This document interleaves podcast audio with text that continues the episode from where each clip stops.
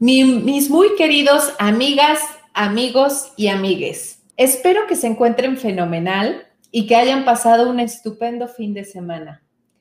El día de hoy quiero decirles que el podcast está especialmente pensado para conmemorar ni más ni menos que el Día del Orgullo LGBT. Resulta ser que en 1969 justo un día como hoy, un 28 de junio, en Nueva York, en un bar llamado Stonewall, empezaron a haber disturbios en los cuales la población LGBT empezó a protestar en contra de los abusos existentes en contra de la, de la población LGBT. Y es por eso que a raíz de esos disturbios que se llevaron a cabo un 28 de junio de 1969 en Stonewall, en Nueva York, se conmemora el primer día en el cual las personas que pertenecen a esta población marchan con orgullo por las calles de todo el mundo para decir libremente quiénes son, expresar su identidad de género o su orientación sexual de forma libre. Y es por eso que el día de hoy cambiamos la fecha, que generalmente, como ustedes saben, el podcast lo hacemos los lunes, los martes. Ahora en esta ocasión es eh, el día de hoy, lunes 28 de junio eh, del 2021. Quiero darles la bienvenida y agradecerles que estén una vez más acompañándonos en este, en este programa, en el cual ustedes ya saben que está hecho con todo cariño para compartir ideas, para compartir eh, experiencias que nos ayuden a todos a inspirarnos y encontrar nuevas soluciones para esta nueva realidad, para este nuevo trabajo del futuro o futuro del trabajo, como ustedes quieran llamarlo. Mi nombre es Noemí Sosaya y soy CEO de Delivering Happiness México y 360 Extraordinary Women y me encanta dar conferencias sobre todos estos temas que me apasionan, que son cultura corporativa, felicidad en el trabajo, diversidad e inclusión. Y además, platicar con todos ustedes estas nuevas formas de reinventarse a nivel personal y a nivel profesional. El día de hoy, en este sexto capítulo, tengo el honor de contar como invitada a Liliana Naón, mi querida Lilia, que seas muy bienvenida y muchísimas gracias por haber aceptado la invitación a estar con nosotros el día de hoy. Muchísimas gracias, Noemí. Yo feliz de, estar en este espacio eh, y poder compartir un poquito, eh, pues un poquito del know-how contigo y con los que nos están escuchando el día de hoy. Perfecto, muchas gracias, mi querida Lilia. Y el, el motivo por el cual a mí eh, se, se, me ocurrió que era una gran idea invitarte a este espacio para conmemorar el día de hoy, es porque mi querida Lilia es directora de recursos humanos eh, aquí en México, ni más ni menos que de la gran empresa Smurfit Kappa. Para los que no les suene tanto esta empresa, les quiero contar que Smurfit Kappa es uno de los líderes mundiales en la fabricación de empaques y embalajes con base en papel. Tiene cerca de 45 mil colaboradores en todo el mundo, 350 eh, plantas de producción que están ubicadas en 33 países, de los cuales 21 están en Europa y 12 en las Américas. Eh, sus productos, que son, el 100%, que son 100% reciclables y biodegradables, son fabricados de manera sostenible y contribuyen con la mejora del impacto ambiental.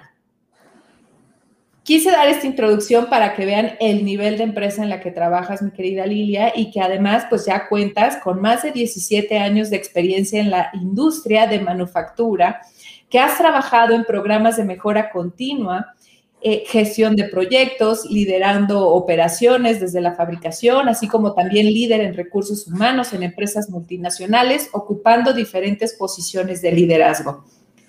Tu presencia en Smurfit Kappa me queda clarísimo que ha sido clave para el crecimiento eh, interno de la empresa, ya que a través de diversas iniciativas has impulsado y has incrementado la participación eh, de los grupos de atención prioritaria, como lo sería el tema de mujeres, población LGBT, personas con discapacidad, entre otros.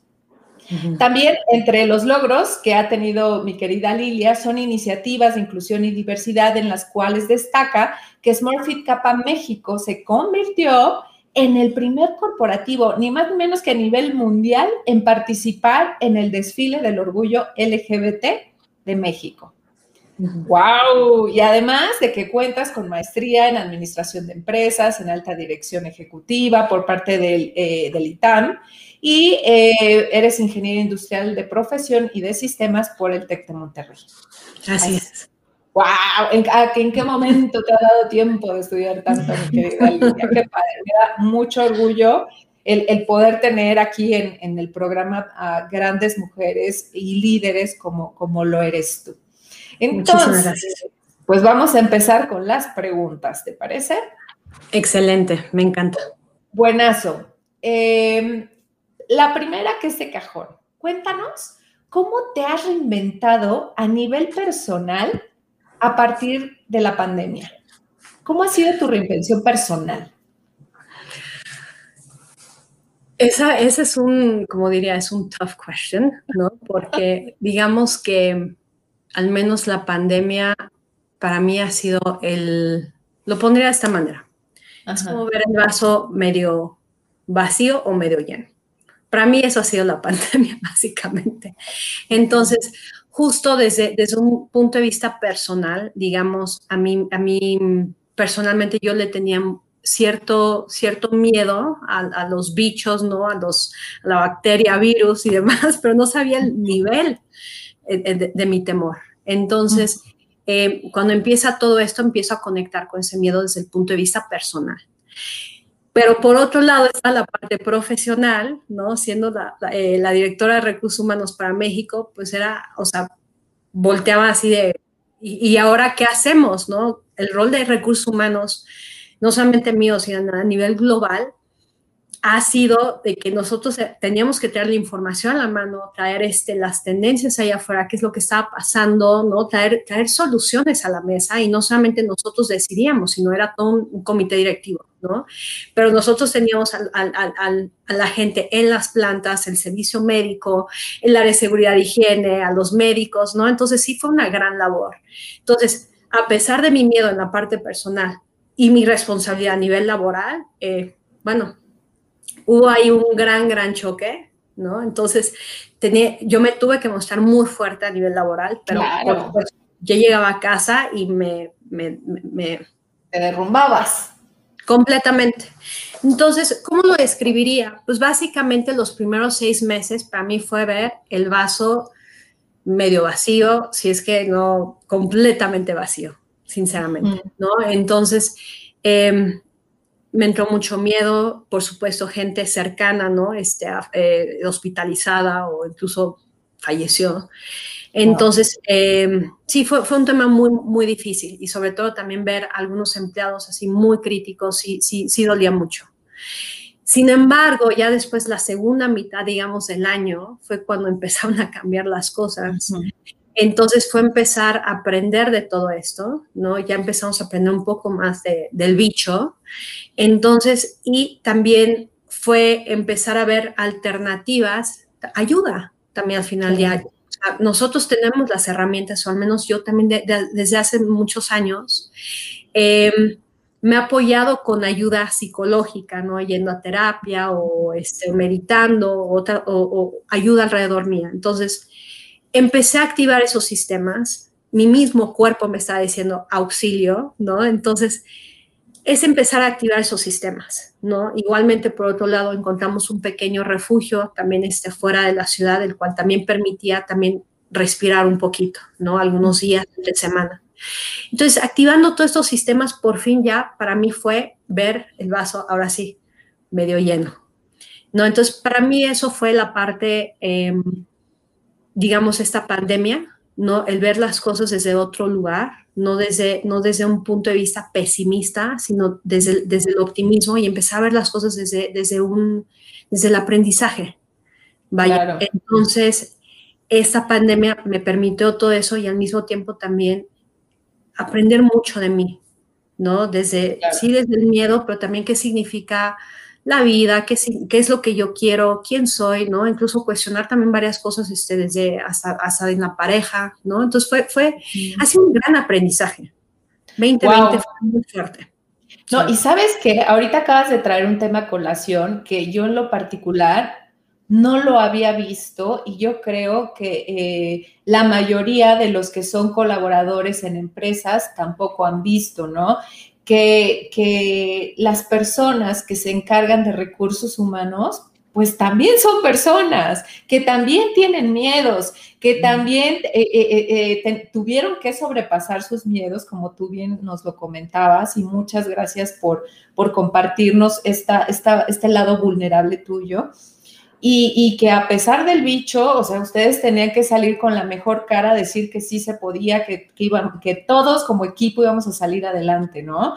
Entonces, qué fuerte, o sea, de verdad, gracias por, por este awareness, por, por, ayudarme a tomar conciencia de que, de que todas las personas con el cargo en recursos humanos, pues yo creo que, que, que lo que les ayudaba muchísimo para enfrentarlo también a nivel personal era contar con la información de primera mano, ¿no?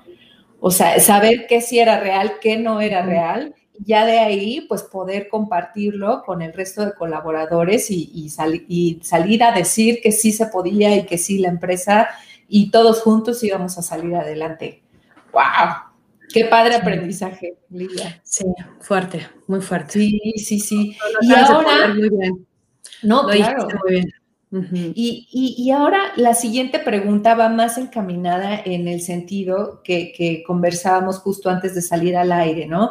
Que tú eres un claro ejemplo de la interseccionalidad de la diversidad.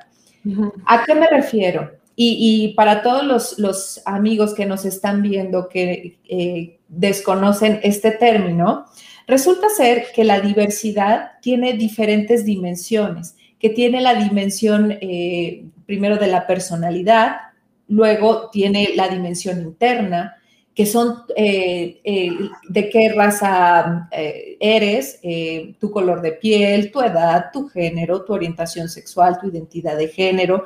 Luego viene la, la parte también profesional o externa, y luego ya la parte corporativa. Entonces, en la parte externa, pues viene en dónde vives, en dónde trabajas, eh, con quién si estás o no casado, con quién estás casado, cuánto ganas al mes. Y ya la última dimensión viene siendo eh, cuál es el cargo que ocupas, en qué departamento estás, y así se van ampliando estos temas de diversidad, ¿no? Entonces, que ya no solamente se trata de ver si eh, son poblaciones prioritarias, o vulnerables, como se les conocía con antelación, ¿no? Que si se trata únicamente de mujeres, de eh, población LGBTQ, personas con discapacidad, multigeneraciones, no, se tiene que ver a la persona como un ente completo, que en el caso de Lilia, ella es mujer, ella es casada, ella pertenece a la comunidad LGBTQ,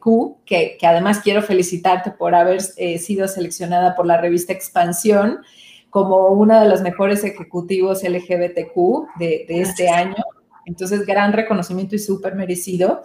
Y, entonces, ¿cómo ha sido para ti también el manejo de la pandemia, mi querida Lilia? O sea, en tu calidad de mujer y en tu calidad de pertenecer a la población LGBTQ. Eh, ¿Crees que ha sido más complejo eh, o crees que ha sido igual que para todos? ¿Tú, ¿Tú cómo lo ves? Desde tu punto de vista a nivel personal y de directora de recursos humanos. Ok, siendo, digamos, siendo parte de la comunidad, ¿cómo ha sido desde el punto de vista personal y profesional, ¿no? El manejo de la pandemia. Ok. Em, yo pensaría desde el punto, primero desde el punto de vista personal, ¿no? Yo creo que va muy relacionada con la primera pregunta. Eh, pues viéndolo desde, desde esos dos ámbitos. ¿No? Desde, desde, desde, desde un punto de vista de temor, pero al mismo tiempo es como esta parte casi, casi ave fénix, ¿no? De que o, o, te quedas ahí, ¿no? y mueres, ¿no? Y ese, no, no, no, es muy de, muy, muy de la mano con el concepto que traes, el, reinventarse.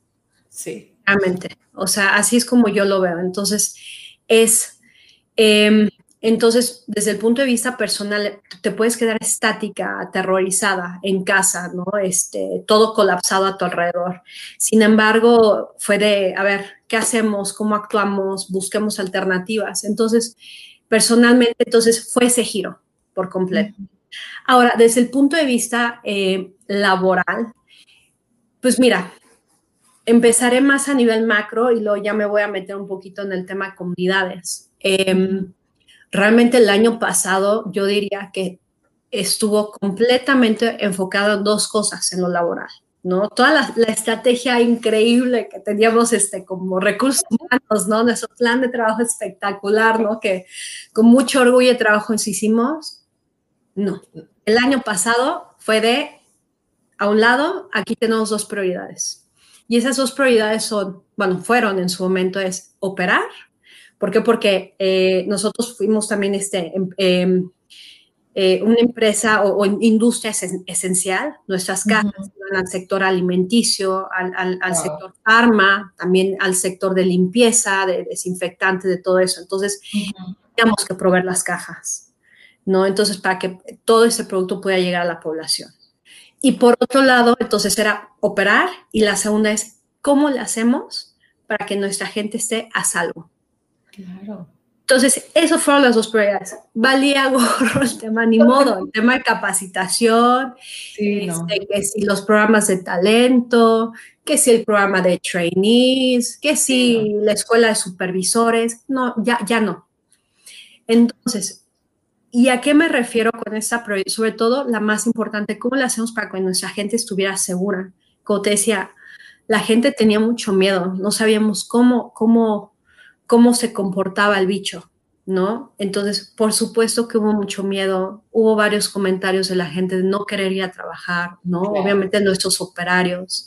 Entonces fue, por supuesto, actuar de inmediato, a conseguir todos los equipos de seguridad que fueran los correctos, con la tela correspondiente, y ya sabes, en ese momento todo se colapsó, no encontrabas material en ningún lado, y bueno, fue de búscala en todos lados para conseguirle todo de manera inmediata y que la gente estuviera segura. Claro los protocolos, hacer protocolos de seguridad. Y por otro lado, pues al principio, ¿no? Ya sabes, a lo mejor eso va a ser un poco polémico, pero ya sabes que el gobierno decía, no, pues mandan a la gente al IMSS, ¿no? A la gente que se empezaba a enfermar. Pero por supuesto empezamos a ver cómo se colapsaban los sistemas de, de, sistema, exactamente, todo el sistema médico, no, no había enfermeras, no había médicos, no había medicina. Noemí, o sea, tuvimos que pensar fuera de la caja. Nosotros no solamente teníamos nuestro servicio médico interno, que obviamente no eran los expertos, pero contratamos médicos de, especializados, creamos, o sea, literal creamos un hospital interno, ¿no? Que daba servicio físicamente a los empleados y a sus familias en, toda la zona metrópoli, pero además fuera, fuera en, en los estados también de manera telefónica un momento donde tenía cientos de empleados, ¿no? Entre vulnerables o personal que se había enfermado, pero lo más importante era que no llegaran, digamos, desafortunadamente al IMSS, sino que los podíamos atender desde casa. Compramos más de 50 concentradores, ¿no? También para dar a nuestros empleados, a sus familias. Hemos gastado mucho dinero también para dar todo el medicamento que se requería, todo, sin escatimar.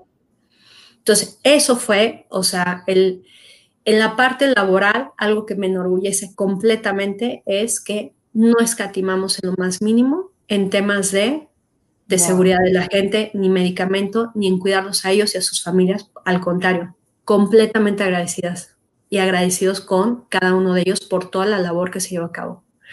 Mandando kits de desinfección, equipos de seguridad a sus casas, metiendo transporte también privado, porque obviamente lo sabes, transporte público, un gran foco de infección. Así que eso a mí me llena en lo personal y también en lo profesional, ¿no? De que hicimos todo lo que son nuestro alcance. Ay, no, es que de verdad déjame aplaudirte, o sea, te juro que estoy de que se me mm. salen las lagrimitas de la emoción, de que, de que realmente, mi querida Lilia, ahí es cuando volvemos a rehumanizar el trabajo, O sea, que lo primero son las personas y sus familias. Y, cuando, cuando los colaboradores ven ese compromiso directamente de las empresas, ya es después de pídeme lo que quieras. O sea, si hay que estar a las 3 de la mañana vestido de pollo en el Ángel de la Independencia, ahí estoy, pero salvaste a mi mamá, ¿sabes? O sea, es como no me importa. Y, ahí es, es, justamente la magia de, ser feliz en el trabajo, ¿no? Cuando, cuando hay un compromiso real de, la empresa hacia los colaboradores, obviamente lo que, lo que resta es recibir la reciprocidad de ese compromiso de los colaboradores hacia, hacia la empresa. Y, qué gran ejemplo de Smurfit Kappa, eh, mi querida Lilia. Y, de verdad, gracias por compartirlo, porque son pocas las empresas que, que pueden presumir esto.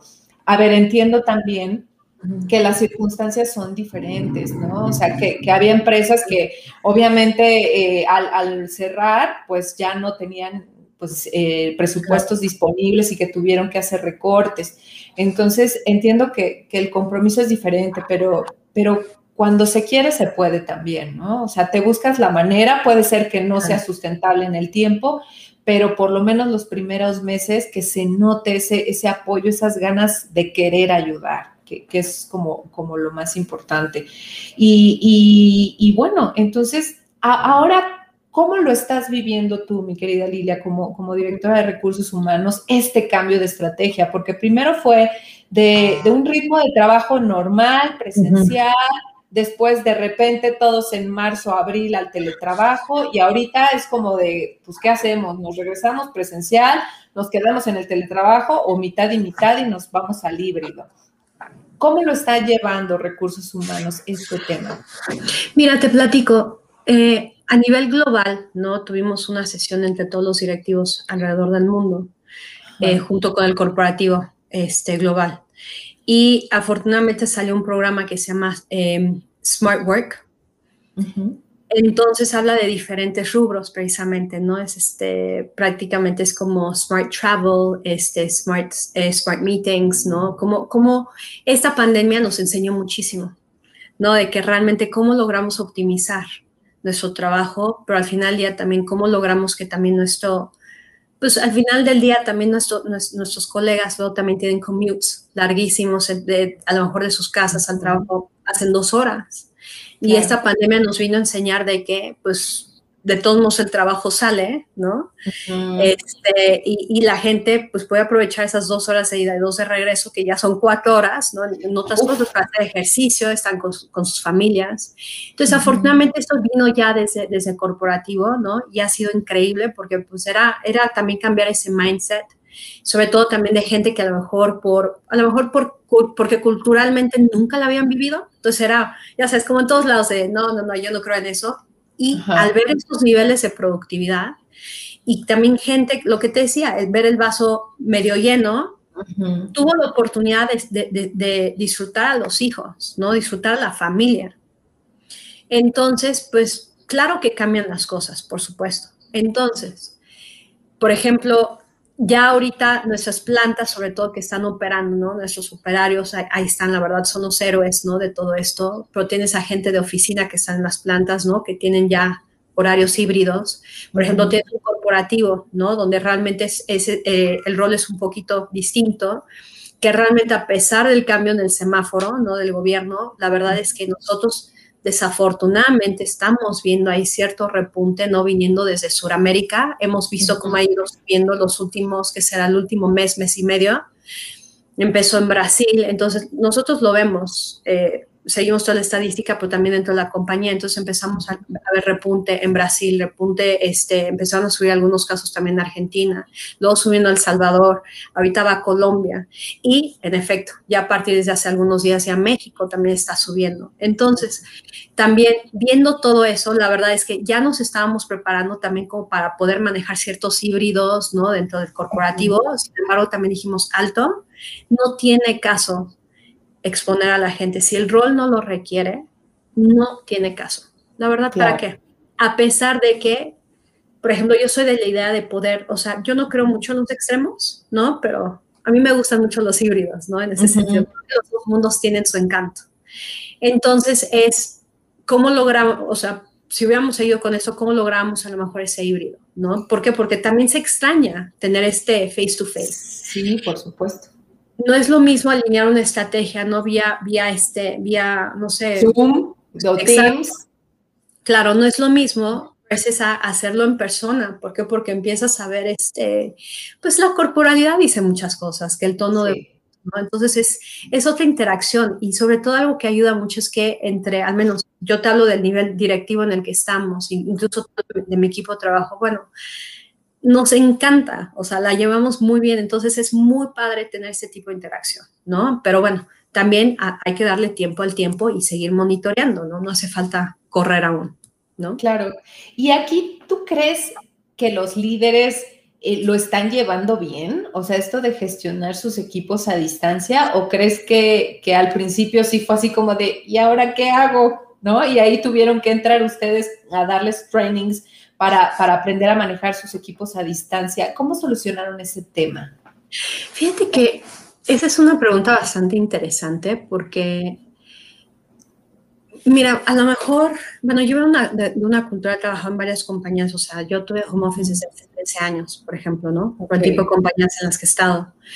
Entonces, incluso cuando yo empecé bajo ese concepto, no es que llevamos algún training, los does and don'ts, digamos, sino mucho tuvo que ver con sentido común, ¿no? Entonces, también cuando ocurre esta pandemia, ¿no? Afortunadamente, un tema cultural dentro de la compañía que llevamos es Perfect Capa es trabajo en equipo, trabajo en equipo, comunicación, ¿no? Entonces, se logró cascadear de una manera muy sencilla, súper sencilla. Sí había entrenamientos, pero realmente, o sea, fue como mucho de sentido común.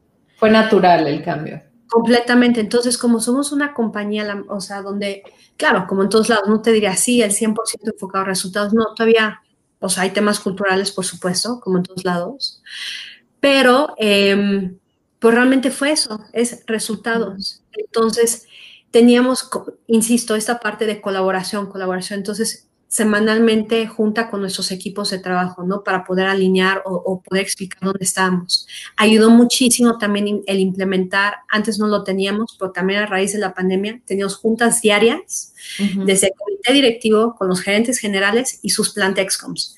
Y ahí figuraba muy fuerte recursos humanos porque siempre a tocar temas de COVID, COVID y cómo íbamos y cualquier comercial que quien sea tuviera, ¿no? Estaba marketing, estaba seguridad y higiene. Entonces empezaron a hacer foros más y más, más grandes. Entonces eran, eran reuniones de 30 minutos diarios, pero se mantenía la comunicación. Entonces todo el mundo sabía cuál era el rumbo, cuál era, cuál era. Entonces ellos cascadeaban con sus equipos al mismo tiempo.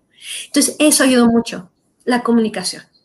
Claro, ¿no? y sí, fíjate que en todos los artículos que yo leí de Harvard Business Review, del MIT y demás, justo eso era lo que decían, que aquí, si en algún momento debía sobrar comunicación, era en justamente en los momentos de pandemia, porque cualquier falta de comunicación se iba a llenar con chismes, con radiopasillos, y, la gente se iba a desinformar, se iba a estresar, se iba a preocupar más, y, pues bueno, ya se, íbamos a tener un gran problema. Así es. Y también parte de lo que ha hecho más evidente esta pandemia es justamente pues estas desigualdades, ¿no? Entre los grupos, entre los grupos prioritarios. Entonces, ¿tú, cómo lo ves? ¿Qué diferencia notas en, el tema de cómo se manejaba la diversidad antes de la pandemia a ahora que estamos casi, casi post pandemia? Mira, te platico un poquito. Este yo creo que varias cosas se pausaron. Sin embargo, a diferencia de otros colegas con los que he platicado, digamos, en otras compañías, ¿no? Que a, lo mejor han llevado a cabo, bueno, sus KPIs, ¿no? Los famosos KPIs, ¿no? Que te miden qué género, los que son visibles, vaya, ¿no? Sí. Entonces, muchos vieron cómo sus porcentajes de género cayeron, por ejemplo, nada más por mencionar algunos o muchos vieron también cómo su rotación también se elevó muchísimo, ¿no? Entre este, o este, bueno, o, temas también de antigüedades, ¿no? O, por ejemplo, si estamos hablando de temas generacionales, como gente muy mayor también se fue a la compañía o gente muy joven también se fue, ¿no? Entonces, los indicadores se fueron cayendo.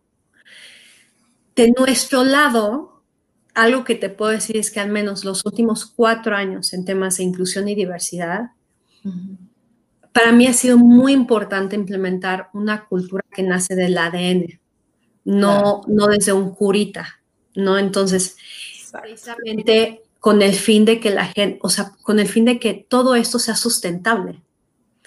Entonces, no se me cayó ni un solo indicador. al contrario. Al contrario. O sea, tuve, o sea, rotación se nos bajó un 5%, ¿no? O sea, eso no fue, fue impresionante. Es que justo era lo que te iba a decir cuando, cuando comentabas que al resto de tus colegas le bajaron, eh, o, o, más bien le subió la rotación. Yo hubiera pensado todo lo contrario, ¿no? Que cuando todo el mundo se está quedando sin trabajo, es cuando, digo, a menos de que eh, tengas que renunciar por cuidar a un familiar o, a los niños, a menos que esos, esos casos específicos, yo juraría que la rotación había disminuido por el tema de conservar el trabajo, ¿no? Cuando todo el mundo lo estaba perdiendo. Sí, o sea, bueno, depende ahí que estás metido en tu indicador, ¿no? Pero, por ejemplo, ¿cuántas, ¿cuántas compañías tuvieron que despedir gente? Exacto. Exactamente. Entonces, yo, la verdad es que en la mayoría, en nuestro caso, no tocamos a ni un solo headcount. Wow. Ni uno. Entonces, al contrario, teníamos gente, como tú dices, gente que decía, porque obviamente se enteraban, ¿no? Este, este boca a boca, ¿no? De, de, cómo se cuidaban a las familias, de todo lo que hacíamos, de cómo el tema de la seguridad, la gente quería entrar, ¿no? Entonces, eso fue, o sea, eso fue maravilloso en ese sentido. Entonces, la gente, pues sí, cuidaba lo que, lo, que tenía, por supuesto. Y al contrario, era de, oigan, tienen chamba para mi, no sé, para mi amigo, para eso es otro, ¿no? También en temas de género, ¿no? Porque precisamente... Eh, insisto, hay dos formas de poder cumplir inclusión y diversidad, ¿no? O cumples nada más con el KPI que te dicen o ese crecimiento orgánico. ¿Por qué? Porque lo tienes en el ADN. Entonces, por ejemplo, en temas de género, al contrario, nos estamos yendo para arriba. ¿No? Entonces, a pesar de que, lo que te decía, a pesar de que la prioridad cambió y nada más era operar y la seguridad de nuestra gente, estos indicadores, o sea, al contrario, se fueron mejorando, ¿no? Wow. No, pues increíble, increíble. Y ahora para el tema de la atracción de talento, eh, siempre, bueno, en los últimos años se ha manejado la guerra de talento, que porque no hay talento, ya salieron algunas cifras publicadas por Manpower de que, de que eh, a nivel mundial el 74% de las empresas, eh, no, el 69% de las empresas dicen que no, que no hay talento a nivel mundial y en México es el 74% de las empresas. Entonces, más que no haya talento, es que no han experimentado o no han probado eh, el talento diverso, que, hay gente que, bueno, es brillantísima, tanto eh, mujeres como parte de la población LGBT, como personas con discapacidad, pero simplemente no buscan en lugares diferentes. ¿No? todo el mundo se va nada más con, pues, con las tradicionales de siempre, LinkedIn, InfoJobs y, este, y todas estas, ¿no? Y, no aprovechan otras fuentes para encontrar a este talento diverso. ¿Ustedes cómo lo han hecho, mi querida Lidia? Pues mira, afortunadamente, como te decía, es esta cultura que venimos implementando ya desde, desde hace algunos años, ¿no? Es, es, yo sí yo firmemente y genuinamente sí creo en la diversidad. Porque, o sea, no solamente porque, o sea, todos somos parte de, ese abanico, ¿no? Sino porque, mm, te platico un poco, yo he tenido la oportunidad de, crecer en tres distintos países, ¿no? Mientras crecí.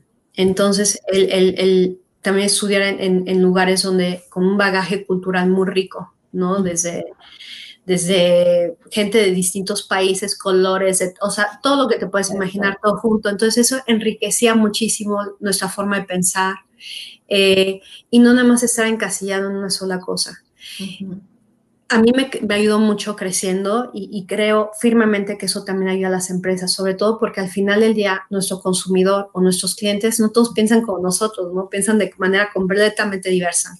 Y por ende, qué mejor que tener gente diversa dentro de la compañía para poder conectar con estas tendencias de mercado con nuestros consumidores, con los clientes, ¿no? Entonces, entonces, en efecto, es no quedarte dentro de un nicho, ¿no? No buscar dentro de las mismas bolsas de trabajo, ¿no? Entonces, algo que admiro muchísimo, por ejemplo, entonces, con, todo este tema de ADN, algo que, entonces la gente está pensando de esta manera, entonces, recursos humanos ya están pensando también de esta forma en las diferentes plantas. Algo que, me fascina, por ejemplo, mi, eh, tengo una gerente a la que de verdad admiro mucho y, le tengo mucho aprecio, ella está, se llama Diana Zavala, ella está en Monterrey, entonces, ella pensó fuera de la caja, ¿no? Entonces, este, igual, entonces, eh, uno de nuestros colegas de la planta le, puso sobre la mesa a, su colega, este, a una chica trans, ¿no? para ver si podía entrar y fue de, sí. por supuesto, claro, o sea, quiere trabajar, le gusta trabajar, la o sea, más que, más que bienvenida.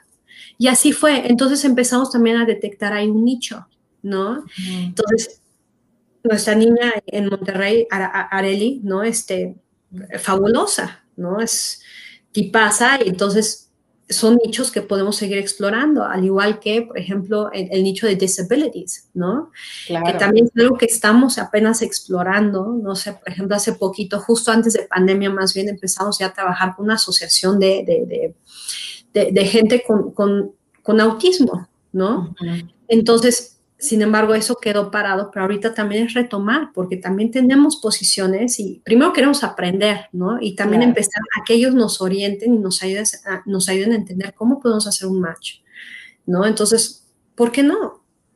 ¿Sale? Entonces, a lo mejor de ahí podemos sacar a algún genio, eh, o alguna genio del diseño, no lo sé.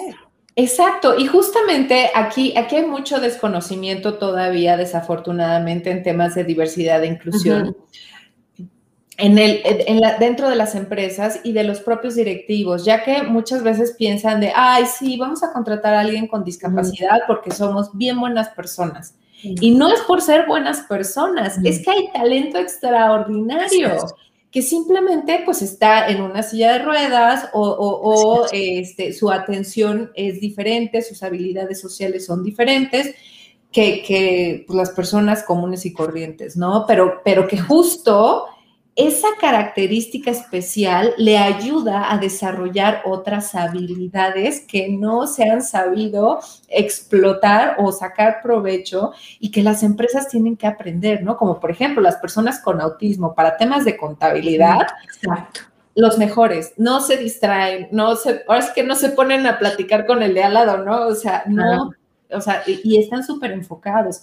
Entonces, sí, sí tenemos que aprender a sobre todo a quitarnos esos paradigmas, a reinventarnos, a quitarnos esos miedos de que, de que pues el temor a lo desconocido también, ¿no? Eh, me acuerdo cuando, cuando yo estaba a cargo de, diversidad e inclusión para una entidad bancaria, cuando nos tocó eh, nuestro primer caso de una chica trans, sí fue así como de, ay caray, ¿y esto cómo se maneja, no? O sea, nadie, no, hay un manual, bueno, no había, porque Adil ya lo acaba de sacar, Así eh, es. el comercial, este, de, cómo se tratan estos temas tan delicados. En ese momento, pues no lo había, ¿no? Y es como, pues, ¿cómo me dirijo a ella? Eh, ¿Qué le digo a su equipo? ¿A qué baño va a ir? Eso, eso es como lo primero, ¿no? O sea, ¿a qué baño va a ir? Entonces, afortunadamente igual, en, este caso, pues las cosas se dieron de forma orgánica, sus compañeros fueron los primeros en apoyarla y, nos dieron una gran lección, ¿no? De que, pues más bien, los, ahora sí que los de arriba eran los que estábamos así como que, claro. ¿cómo, se maneja? Pues sí está normal, es, se trata de personas. Así es. Así es, y si tienes una cultura que fomenta el respeto, es muy normal. Exactamente. Y también, ahorita acabas de mencionar una palabra que a mí me encanta, porque generalmente, y justo en, época, en el Pride Month o en el Día del Orgullo, se habla de tolerancia. Pero creo que ya debemos dejar a un lado la palabra de tolerar, porque como alguien me enseñó en el banco, toleras una piedra en el zapato, no a una persona, ¿no? O sea, a una persona se le respeta, a una persona que es diferente a ti, ¿no? Entonces, es como, ya no, ya no hablemos de tolerancia, hablemos ya, vayamos un paso más adelante y hablemos de respeto. que, nos lo merecemos todos por, por el simple hecho de ser personas. Así y, es. Y en el tema de, diversidad e, e, inclusión, mi querida Lilia, ¿cuáles crees que, que, sean todavía las tareas pendientes a trabajar ahora en época pospandémica, en esta transición pospandémica? Mm, creo que el reto más grande que tenemos todas las empresas es es qué hacemos para que nuestra estrategia sea sustentable. Creo que es el reto principal, ¿no? Muchos eh, a lo mejor eh, fijan, ya hay que fijar los KPIs, ¿no? Y dedicamos meses para estas cosas y listo. Mm, creo que eso no es suficiente.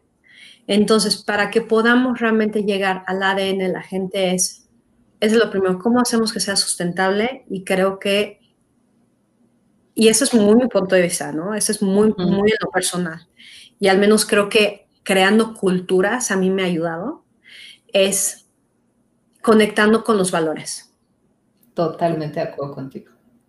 Es cómo logramos conectar con los valores de nuestra gente. Y ahí es donde como RH también somos clave, ¿no? Entonces, ¿en qué sentido? somos claves seleccionando también a la gente que entra desde, desde, desde el operario hasta quien está en el top, no importa. O sea, somos claves seleccionando cada una de estas personas porque al final del día, para que esto sea un matrimonio feliz, tenemos que encajar en los valores. Entonces, incluso eh, algo que, que, que, digamos, he empujado mucho es también a quienes quieran entrar a trabajar en Smurfit Kappa es también decirle, estos son nuestros valores. Tú haces match. Entonces, ya desde ahí, Obviamente la gente que a la larga, pues, la gente que nada más no hace ese match, ¿no? Que al final ya aquí se hago el comercial, ¿no? ¿Cuáles son esos valores, al menos de Smurfit Kappa? Estamos hablando de respeto, integridad, lealtad y seguridad, ¿no? Entonces, y, te lo digo y hasta sonrío porque es parte de, de quien soy, ¿no? Entonces también lo comparto con mucho orgullo porque pues, es quien soy.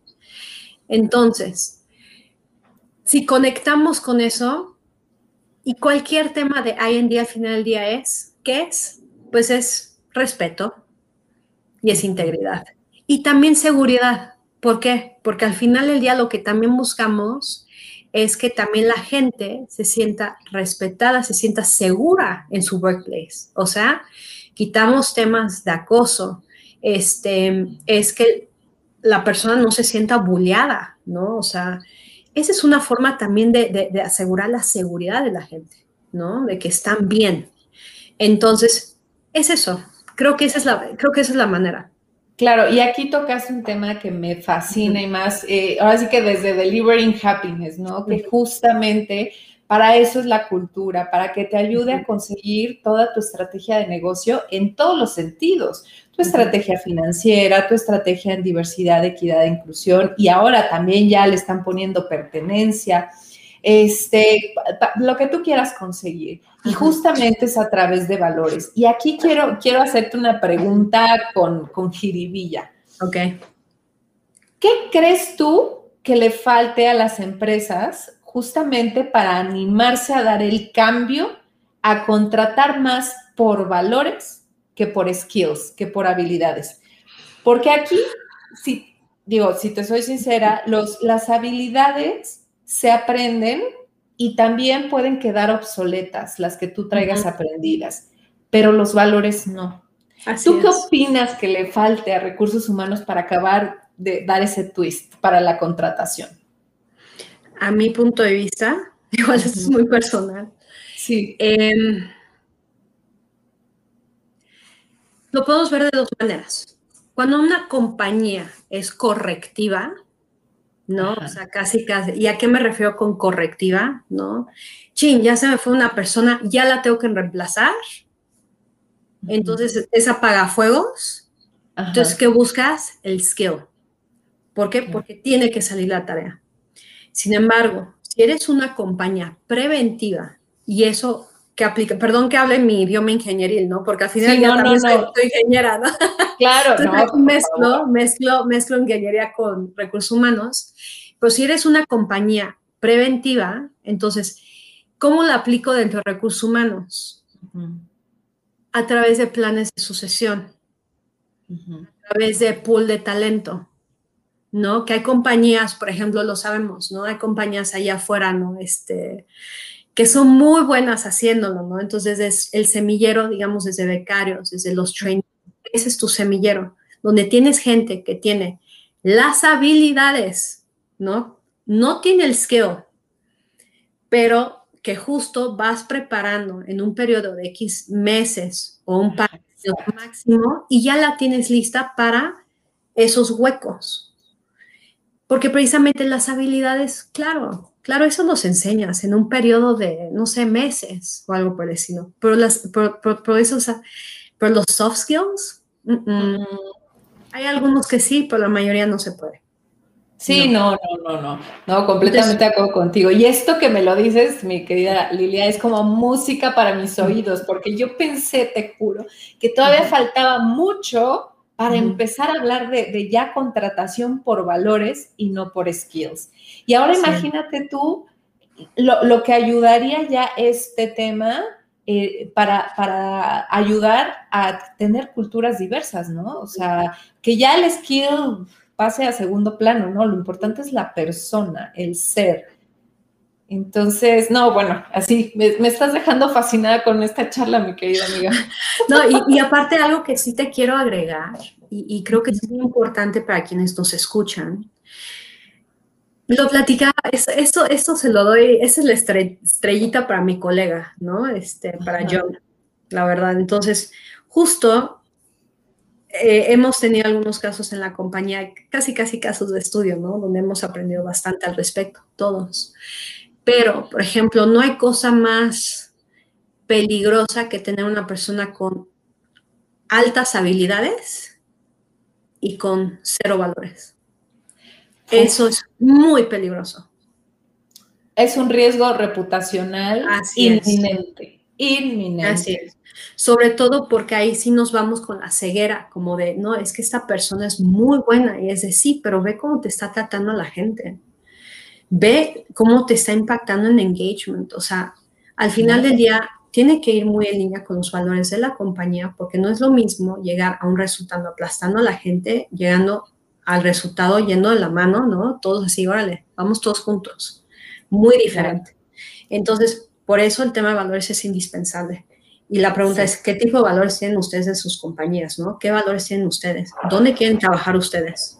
Básicamente. Sí, y, una cosa son los valores que de verdad se viven y otra cosa son los valores que se dice que se tienen, ¿no? Porque eh, muchas empresas saben que deben de tener su misión, visión y valores por un tema de calidad, o, porque se ve bonito, o porque es lo que debe ir en la página de internet, ¿no? Pero no saben la gran herramienta que son los valores para la toma de decisiones. O sea, para marcar el rumbo, o sea, siguiendo el propósito superior de la empresa, ese compromiso más profundo y significativo.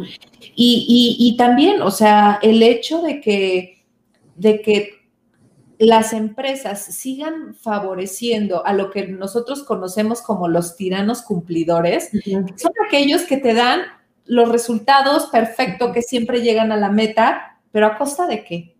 Claro. A costa de sacrificar a tu gente, a costa de, que, que los tengan todos ansiosos, estresados, deprimidos, y, y, es un resultado que no es sustentable, porque justamente también está comprobado que las personas dejan a los líderes, no dejan, o a los jefes, no dejan a las empresas. Así es.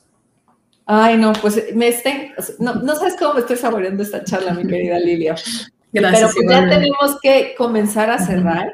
Y hay una pregunta de cajón que, quiero hacerte, que es, eh, ¿tú qué, has, qué te ha hecho más feliz en esta reinvención a nivel personal y a nivel profesional?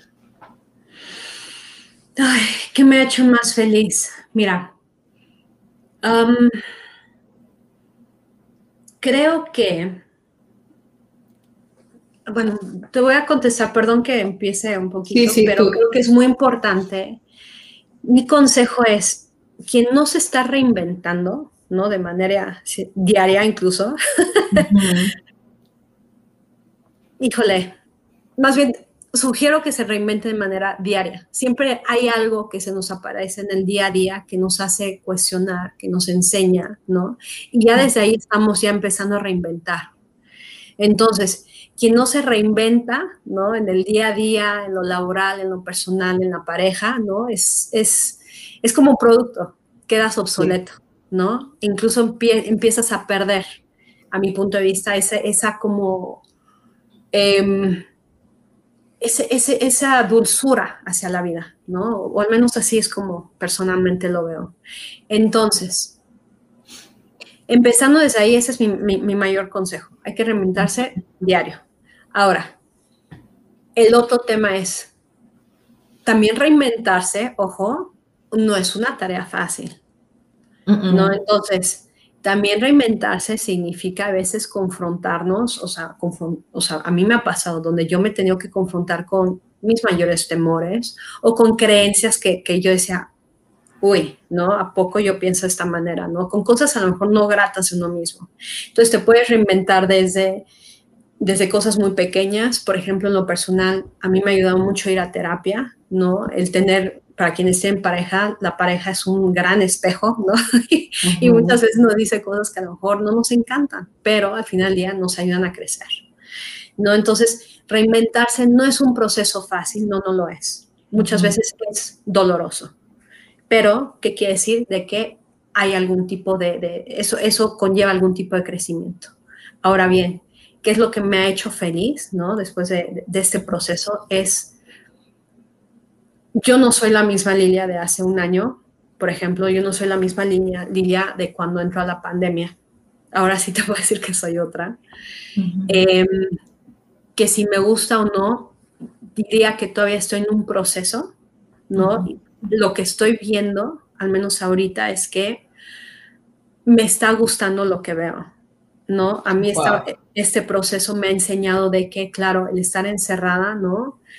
Uy, me conectó con cosas que no me encantaron. Sin embargo, ahorita que poco a poco ya empieza a abrir todo, que está el proceso de la vacuna, entre otras cosas, es extrañada tanto esa libertad, ¿no? Y esta sensación de sentirme libre es algo que valoro muchísimo, ¿no? Entonces es libertad de, creación desde lo, desde lo laboral, libertad también dentro aunque estoy casada, el poderme también sentir libre, ¿no? Dentro de mi propio matrimonio, ¿no? También de qué rico, ¿no? Donde cada una pueda estar haciendo sus actividades y, compartirnos lo que estamos haciendo al final del día y no estar así.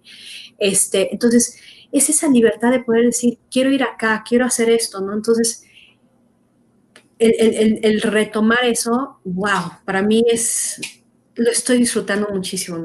Muchísimo, me está encantando. Pues muchas felicidades. Y hay una pregunta que no se me puede quedar en el tintero, por favor, claro, que es para todas aquellas mujeres ejecutivas que pertenecen a la población LGBT y que obviamente quieren llegar a puestos de mayor envergadura, ¿tú qué les recomiendas? Tú que ya estás ahí, ¿qué, qué les recomendarías? Porque, porque es una realidad que, todavía la, como mujer y decir que, perteneces a la comunidad LGBT, híjole, wow, cruz, cruz, ¿no? O sea, no, no hay, hay, mucho temor. ¿Tú qué les recomendarías? Pues bueno, más que recomendaciones, quiero contar una breve historia, ¿no? Antes, antes de terminar. Em, yo salí del closet, no tiene mucho, ¿no? Entonces, que, por fin pude aceptarme al, al, 100%.